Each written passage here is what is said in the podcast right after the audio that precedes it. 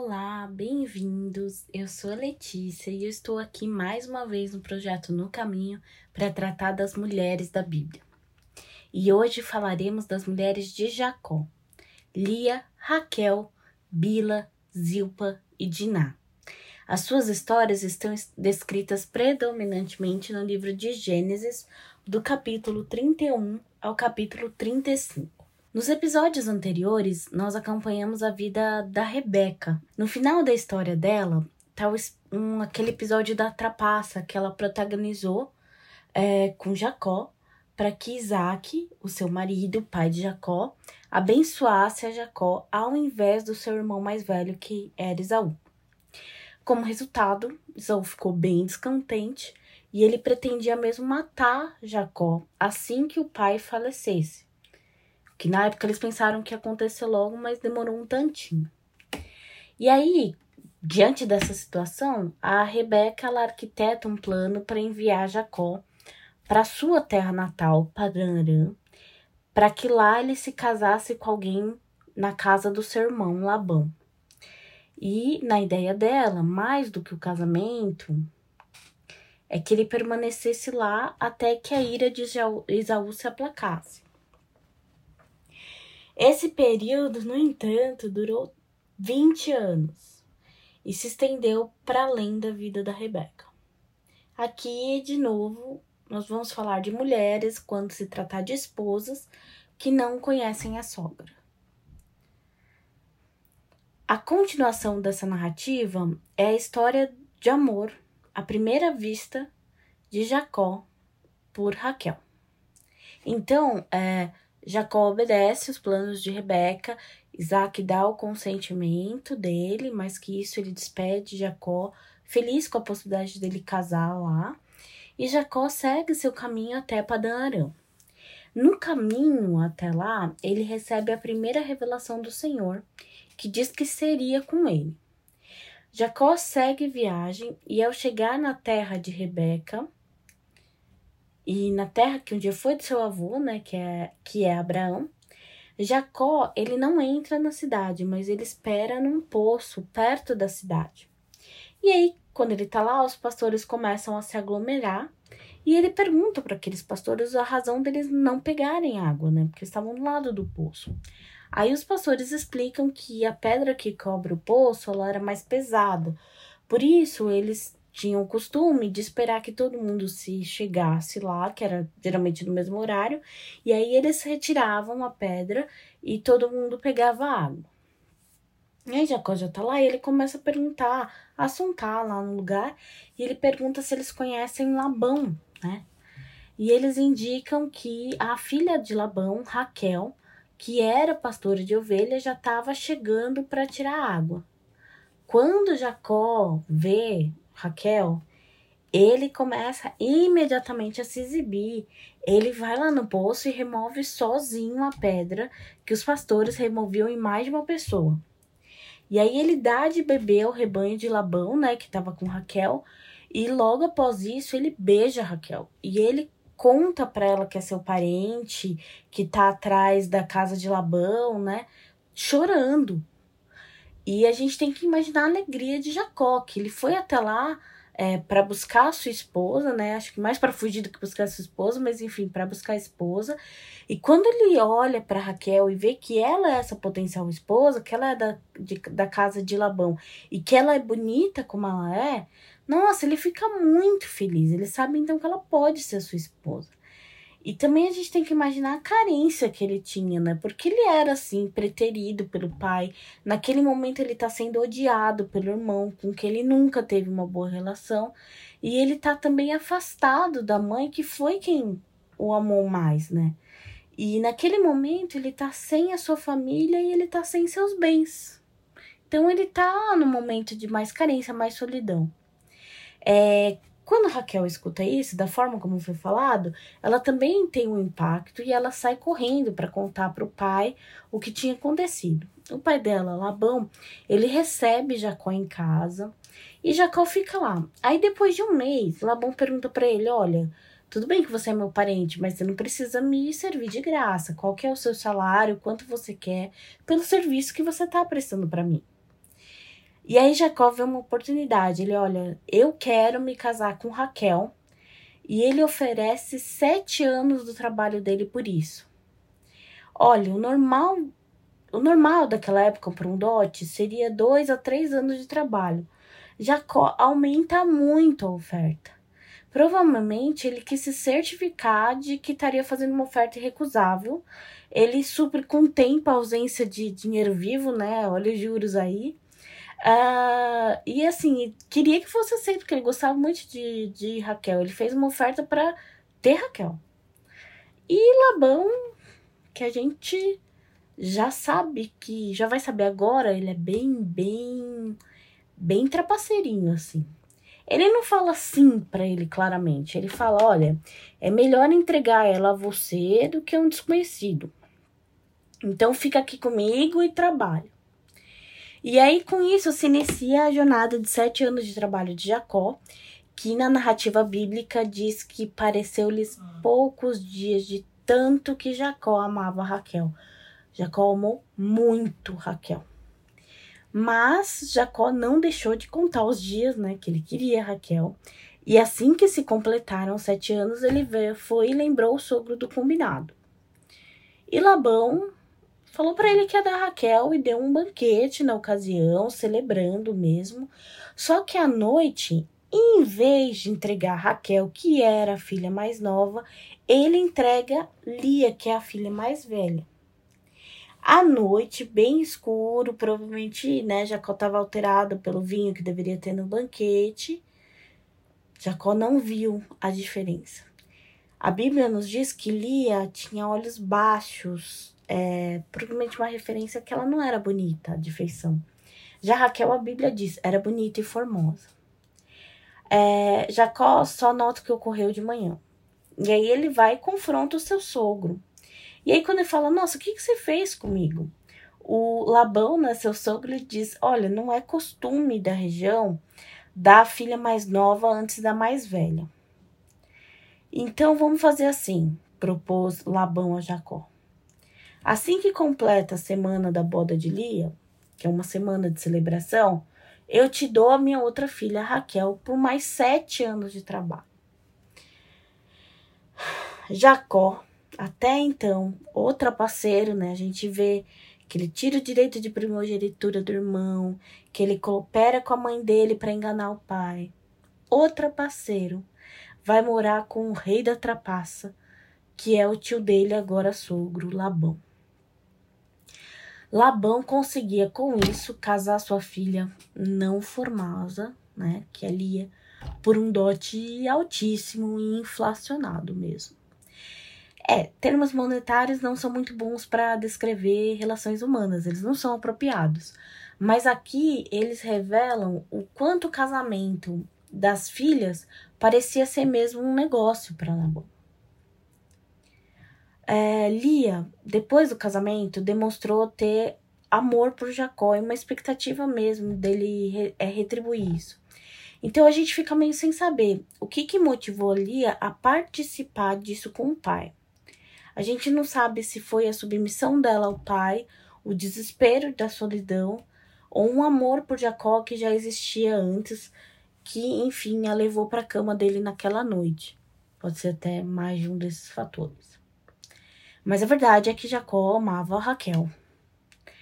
Era sua obrigação, como marido, dormir com Lia, era uma obrigação da época, mas ele provavelmente fazia só porque deveria fazê-lo de forma bem eventual.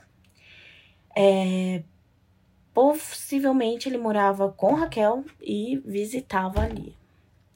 Apesar de Lia ser a primeira esposa, né, e a primeira esposa tem alguns direitos a mais, a, agenda do marido, organização da casa, na verdade, quem exerceu sempre o papel de primeira esposa era Raquel. A Bíblia é bem clara. Lia era desprezada. E por isso o Senhor a fez fecunda, conquanto Raquel permanecia estéril. Lia teve, portanto, o primeiro filho de Jacó, filho homem, e quando ela teve esse filho, ela disse: O Senhor viu minha aflição, por isso agora meu marido irá me amar. Ela queria ser amada por Jacó. não correu. Ela teve mais Simeão, outro filho homem. Então ela disse: O Senhor ouviu o meu lamento, né? Por, por ser desprezada. Ela queria ser valorizada por Jacó. E, claro, não se deu assim. Teve ainda mais Levi, o terceiro filho homem, e ela novamente agradeceu ao Senhor, ainda esperando a afeição de Jacó. Nada. E ela teve o quarto filho. E ela deu o nome de Judá, que significa louvor. E dessa vez, ela já não tinha mais expectativa, ela já não pede nada. Ela só agradece ao Senhor. Lia foi entendendo a vontade de Deus. Ela esperava o amor do seu marido, depois ela esperou reconhecimento, depois afeição. Ela torcia para que ele a visse como o Senhor fez, ouvisse como o Senhor fez. No final, ela aprendeu e só louvou a Deus pelo que ele lhe deu. Ela terminou por entender que o amor de Deus deveria lhe bastar naquele momento. E não à toa o filho do louvor, Judá, se tornou a raiz do trono de Davi. Se Lia queria o amor de Jacó, depois de quatro filhos, Raquel queria filhos. Porque queremos sempre o que não temos, não é mesmo? Ou muitas vezes. E Raquel fica com ciúmes da irmã por ela ter os filhos, ciúmes da irmã. Chega mesmo a indagar Jacó essa audiência. Se ela chega para Jacó e fala: Olha, quero filhos, pois senão vou morrer. E aí, ouvindo isso, Jacó olha para ela zangado e fala: Olha, eu não tô no lugar de Deus para te dar filhos. Isso é verdade, mas veja, ele não aprendeu com o pai, Isaac, o poder da oração. Ele perdeu aí uma oportunidade de guiar a sua amada esposa no caminho da oração. E diante dessa resposta, se vendo num impasse, Raquel resolve então dar a Jacó sua serva Bila para, na expectativa de Raquel, através de Bila ter filhos. E Jacó segue o mau exemplo de seus avós e não o bom exemplo de seus pais. E Bila tem ele tem relações com Bila, né? E ela concebe Dan. E Raquel diz então: Deus me fez justiça. E outra vez, Bila concebe um filho, Naftali, diante do que Raquel diz: Com grandes lutas tenho competido com minha irmã e consegui vencer. A oração de Lia, ela se voltava para Deus em agradecimento. E procurava o amor do seu marido, sim. Mas a Raquel, a gente pode ver, ela buscava competir, ganhar esse jogo. É, na sua primeira. É, não sei se eu chamo de oração, dessa constatação, ela entendeu que Deus lhe fez justiça, como se a ausência dos filhos fosse uma injustiça. Na segunda, ela entendeu que ela venceu uma competição. A gente pode ver que a Raquel era um pouquinho egocêntrica, né? Bem, o tempo passa e com o tempo a gente muitas vezes acaba esquecendo preciosas lições que Deus nos dá, né? E Ele nos dá. E assim se deu com Lia, pois ela se esqueceu do Deus que lhe basta. E ela se viu em desvantagem nessa guerra de bebês com Raquel e Bila. Sem que tivesse tido mais filhos, Lia apresenta a Jacó sua serva Zilpa que concebe Gade e Aser, mais dois filhos. Diante do nascimento deles, Lia declara sua fortuna e sua felicidade. Apesar de Raquel e Lia festejarem os filhos de suas servas como seus, a narrativa bíblica sempre os trata como filhos de suas mães mesmo, Bila e Zilpa. O Senhor não nega a maternidade a quem se deve. Elas passam de servas a concubinas de Jacó. Passado algum tempo, o filho mais velho de Lia, o filho mais velho, né? Ruben, aparece com mandrágoras para sua mãe. Ele achou essas mandrágoras no campo, eram flores raras, bonitas, né? E trouxe para a mãe. Quando Raquel viu isso, e essas ciente da fama que essas plantas tinham, né, de serem afrodisíacos, e plantas que estimulavam a fertilidade, Raquel vê nisso uma oportunidade e ela pede a Lia que dê para ela essas mandrágoras. E aí Lia responde para ela: Você acha pouco ter tomado meu marido? Você quer também as mandrágoras do meu filho? E aí Raquel lhe responde que, em troca das flores, ela lhe daria Jacó para dormir com ela aquela noite. Bom, fica claro aqui, como a gente já sinalizou, que Raquel não só coordenava a casa como as relações maritais de Jacó. Ela tinha um papel muito protuberante na vida de Jacó. E provavelmente era com Raquel que Jacó passava a maior parte do tempo e Lia provavelmente ficava mais com seus filhos. Talvez por esse convívio mais constante com a mãe, por vê-la preterida, os filhos de Lia fossem até mais carinhosos e protetores com ela. Esse, é, é bem meigo esse relato de ver flores e trazer para a mãe e tal. E depois a gente vai ver que eles também protegem de forma até bem, bem forte, né? E exacerbada a irmã, porque provavelmente eles cultivavam essa relação também. Bem, voltando aí para as mandrágoras, quando Jacó volta do campo, Lia o informa, o informa que, né, na negociação com Raquel, que ela alugou Jacó de Raquel em troca das mandrágoras e que ele passaria a noite com ela. E assim se deu.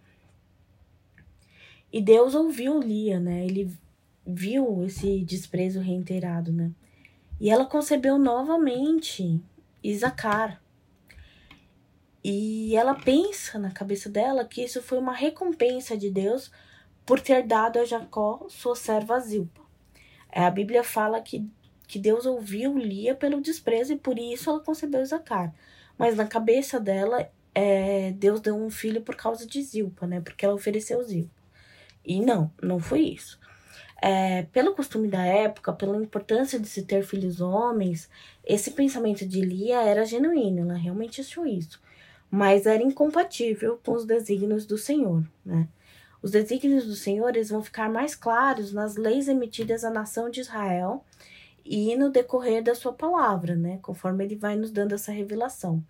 Deus fala na história e conosco de forma paulatina, de forma progressiva. Ele vai revelando aos poucos seu modo e nossos pecados.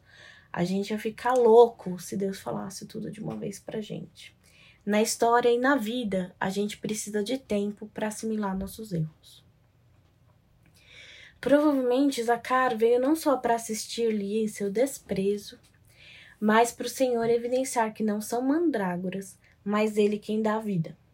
E para deixar isso claro, Lia concebe ainda mais um sexto filho, Zebulon. E depois disso, a primeira e única filha de Jacó, Diná. Por parte de mãe, ela é a mais nova de seis irmãos. Depois disso, Deus se lembrou de Raquel e a fez fecunda. Ela concebeu José e, mais humilde, disse: Deus tirou de mim o vexame. E Raquel pede a Deus ainda mais um filho. Depois do nascimento de José, tendo-se findado os 14 anos de trabalho de Jacó, bastante tempo, ele pediu a Labão que o deixasse partir para sua terra, né? Voltar para sua terra. É, Labão, ele estava bem ciente de que a sua cada vez maior prosperidade vinha da boa administração e também, sobretudo, da bênção divina é, que estava sobre Jacó. E aí ele pede para ele que ele fique e fixe seu salário. Porque até aquele momento ele trabalha sem receber, né? Ele trabalha, é, ele tem a sua subsistência suprida, mas ele não recebe. Ele trabalha com pagamento do dote das suas esposas. Jacó agora precisava trabalhar para sua própria família, para construir patrimônio. E ele propõe a Labão pagá-lo com os animais destoantes do rebanho. Então, os animais salpicados, malhados, listrados, enfim.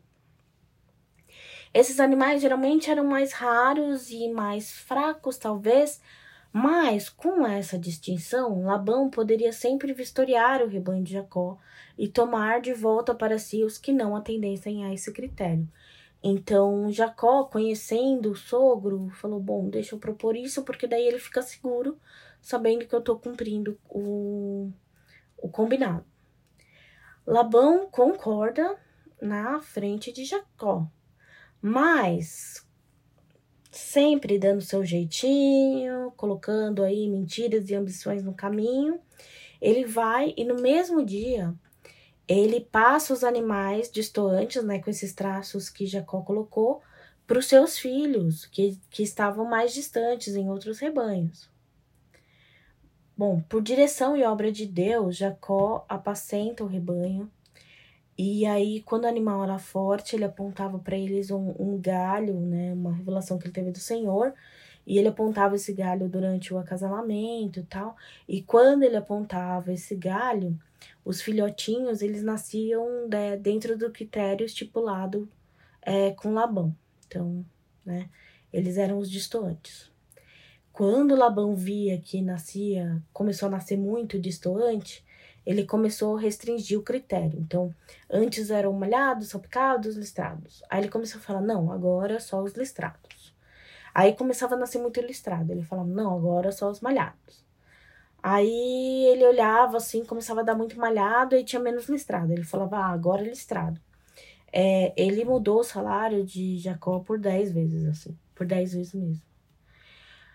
Mas, assim, independente do que propunha Labão, Deus sempre intervia e o rebanho forte nascia a Jacó, que se tornava mais e mais rico. Labão, ele requeria de Jacó é, os animais tomados por animais selvagens de dia e de noite. Ou seja, ele era requeria mais do que era costume, porque os pastores só apacentavam de dia, né? E Jacó, tudo bem, ele assumiu o prejuízo e não discutia nem nada, e ele continuava ganhando mesmo assim. É, acho que a matemática divina é um mistério, né? E Jacó, com isso, ele aprendia que não precisava da trapaça. Ele só precisava de Deus. É, diante dessa riqueza crescente, mesmo em face a todos esses desatinos de Labão, né? O rosto dos cunhados, o rosto de Labão mesmo, começou a ser desfavorável a Jacó. Porque eles acusavam é, Jacó de ter se enriquecido à custa do pai. É, diante disso, né, Jacó chama Raquel e Lia no campo e ele fala para eles: Olha, a situação é essa. E além disso tudo, ele fala: Um anjo do, de Deus me disse em sonho para retornar à minha terra.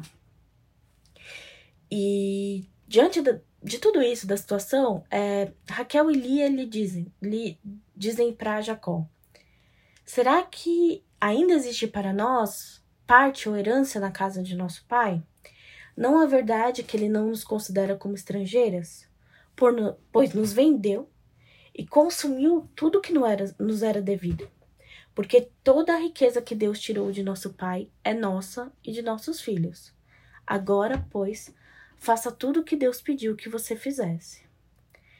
É, veja, Labão, quando roubava Jacó, ele roubava também de seus, das suas filhas e dos seus netos. Então elas começaram a se sentir estrangeiras para ele. E o dote foi todo para Labão, né? Elas não tiveram parte no dote delas. É, Labão acaba se tornando, embora pai delas, né? Uma espécie de inimigo comum naquele momento que ele une até as irmãs rivais. Enfim, as irmãs concordam. Aí, né, diante da, das duas estarem de acordo nisso, é, Jacó fez as esposas montarem em camelos, né, com seus filhos, assim como as servas, é, concubinas, né? E ele foi com seus bens, rebanhos e servos à terra de Canaã junto ao seu pai Isaque. Quando ficou sabendo disso, Labão sai com seus parentes no encalço de Jacó e ele lhe alcança nos montes de Gileade a sete dias de viagem.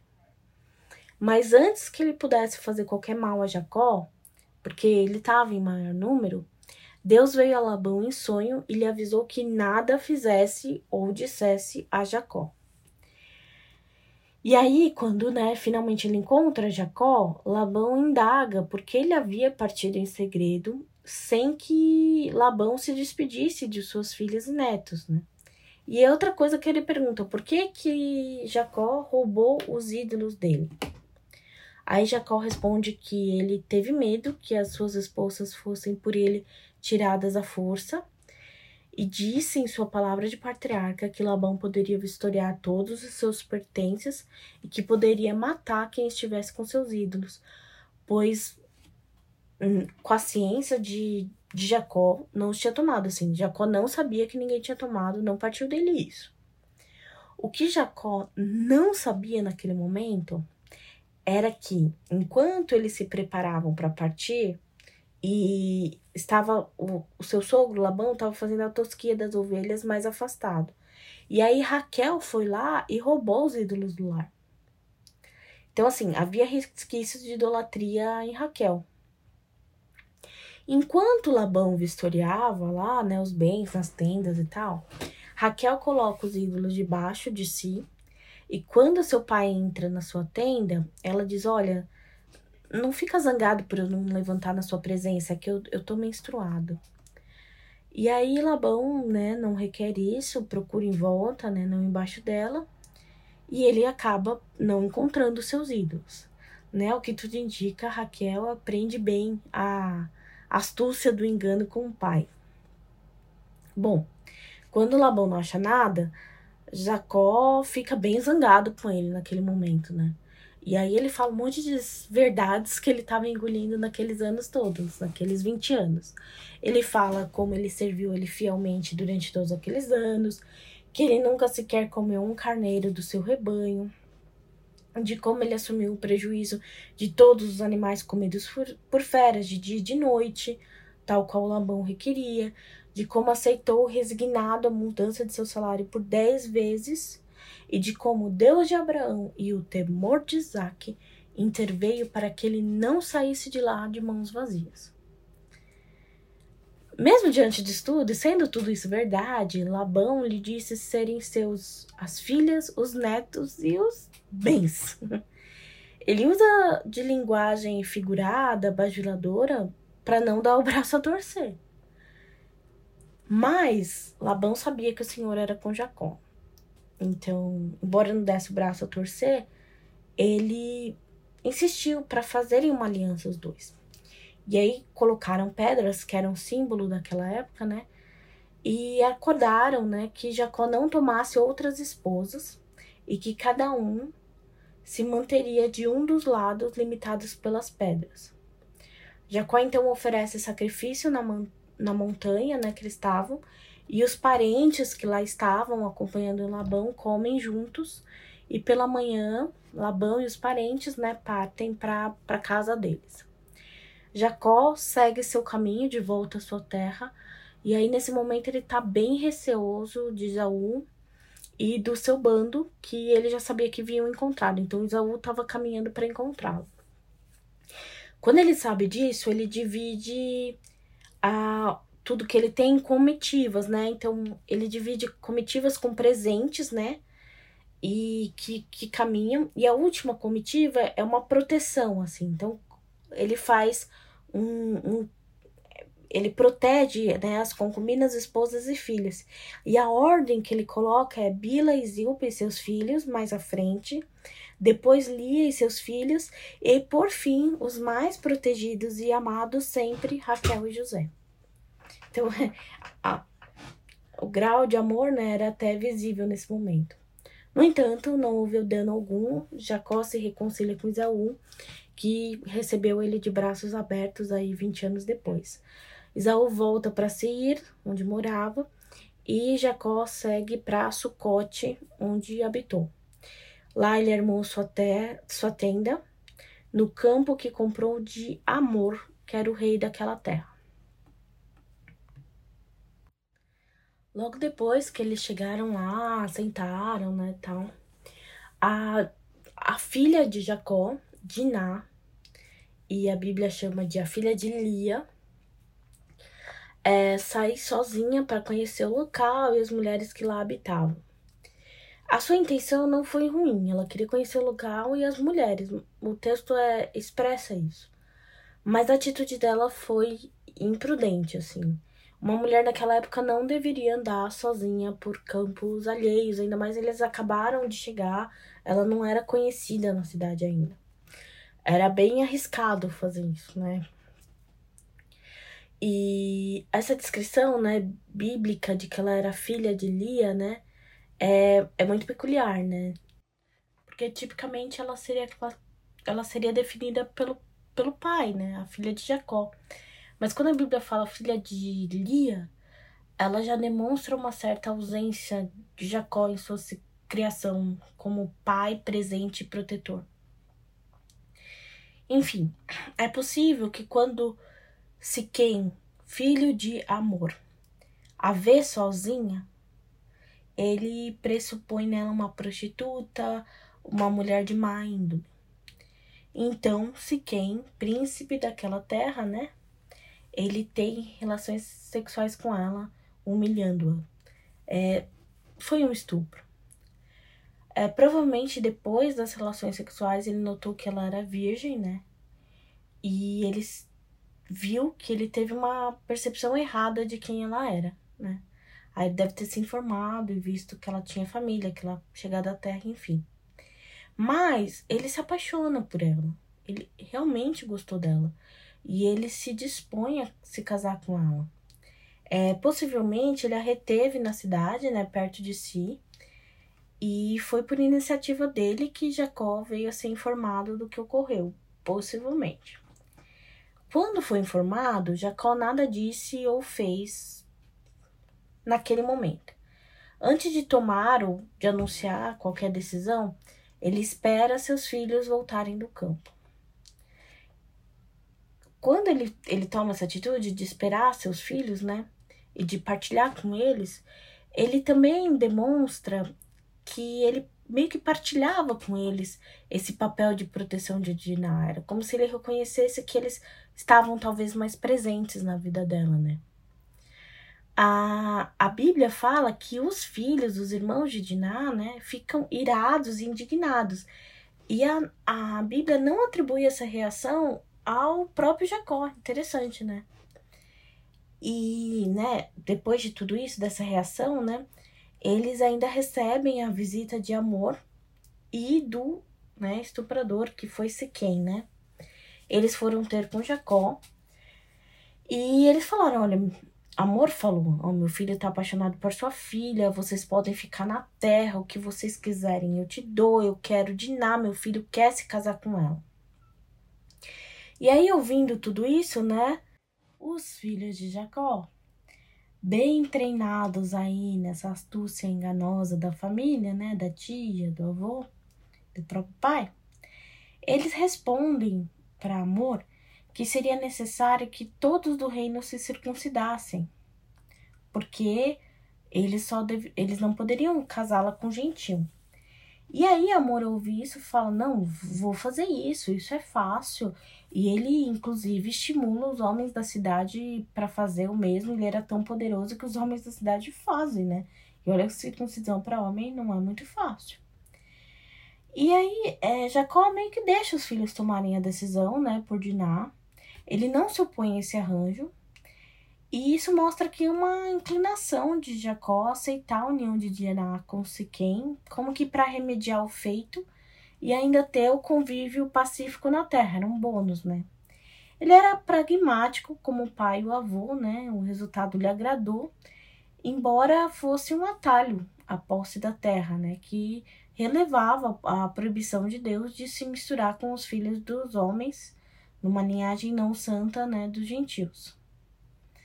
Bom, mas a gente já avisou, né, que houve uma certa astúcia aí dos filhos, né? E no terceiro dia da circuncisão, quando os homens sentem mais forte a dor, né? E sabiam disso.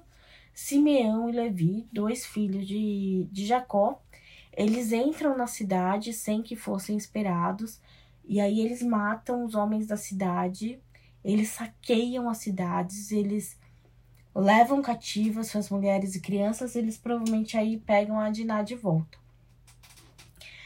Quando, né, eles fazem isso, chegam em casa com tudo isso, né? Jacó, ele. Eles repreendeu, né? É, note, assim, Jacó foi muito ausente em seu papel de pai, e isso aumentou muito a ira e a indignação de seus filhos, né?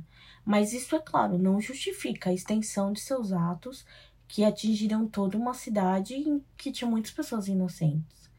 E, como eu disse, Jacó repreendeu-os, e eles repreendeu eles menos pela extensão indevida, né, do que pelas prováveis consequências daqueles atos. Jacó, naquele momento, ele temia a retaliação das demais cidades aliadas, né? Porque as cidades se aliavam naquele tempo. É, quando Jacó os, os é, repreende, né, os filhos respondem: Diná não deve ser tratada como uma prostituta. É, não deviam tratá-la assim. Talvez eles estivessem falando nem se quem, nem ninguém. E talvez aí incluísse uma indireta ao próprio pai, né? Nessa, nesse papel que dele que foi meio ausente, meio acomodado aí na situação.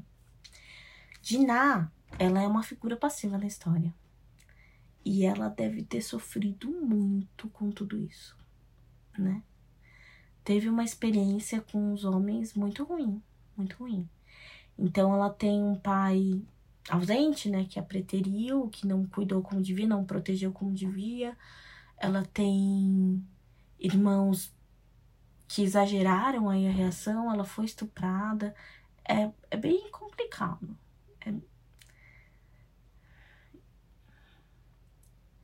é, a Bíblia é sincera. A Bíblia é honesta na, nas suas narrativas, né? Jacó, ele era um homem do Senhor mas ele teve um longo caminho de santificação. E ele era um homem do seu tempo, né? Sujeito aos costumes daquele momento, que muitas vezes nos chocam hoje. Ele falhou como marido e pai. E a Bíblia registra os erros dos seus. Ela, ela nos conforta com isso em nossa humanidade falha, mas ela também nos inspira a ser diferente, a andar junto a Deus para suprir nossos erros cientes de que a salvação e a santificação é por ele, para ele e nele. Diante dessa situação, Deus intervém e envia Jacó e sua família a Betel, protegendo-os, infligindo terror nas cidades para que não vingassem o ocorrido. E em reconhecimento a tudo isso que Deus fez, quando Jacó estava de partida, ele se livra de todos os ídolos estranhos que ainda havia entre os seus. A caminho de Belém, cumprindo o que o Senhor propôs, Raquel dá à luz ao filho caçula de Jacó. Agora Jacó se chamava Israel.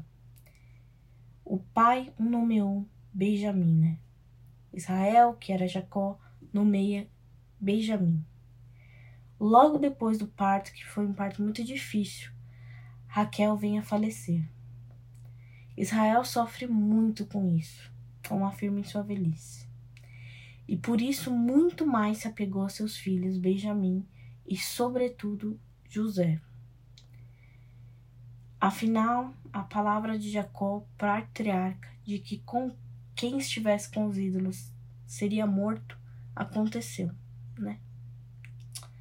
Raquel foi sepultada em Belém. Depois disso, Israel, com seus filhos, esposa e concubinas, foram até a torre de Éder, em Efrata, e lá habitaram. E lá Israel soube que seu filho mais velho, Ruben, havia dormido com sua concubina Bilá. Isso é muito grave. Esse feito tirou de Ruben o direito de primogenitura. O incidente de Diná tirou de Simeão Levi o direito deles de primogenitura, né? Porque eles seriam, depois de Rubem, né? O, o segundo e o terceiro. O direito de primogenitura, então, cabe a Judá, o quarto, que é o, o ascendente de Davi e de Cristo. Israel ainda pôde conviver um pouco com seu pai, Isaac, que morreu aos 180 anos, e foi enterrado é, e foi enterrado por ele, né, por Israel e por Esaú no campo de Macpela em Infron, junto com Abraão, Sara e Rebeca. A Bíblia não registra o momento da morte de Lia. É, isso se deu provavelmente durante o período que José esteve no Egito, né? Mas sabemos que Lia acompanhou Jacó por mais tempo, né? Mais do que Rebeca. E Lia veio a ser enterrada no campo de Macpela, o que não se deu com Raquel, né? Que teve que ser enterrada no meio do caminho. Então Lia, ela ficou enterrada junto com Jacó, né? Israel. E em morte, Lia foi sepultada como a esposa principal. Os filhos de Lia, Raquel, Bila e Zilpa formam as doze tribos de Israel. Israel foi o povo escolhido de Deus, para quem o Senhor se revelou com sua palavra escrita e a palavra derradeira, aquela que se fez carne e habitou entre nós, aquela que nos salvou. Glória a Deus por isso. Aleluia. Amém.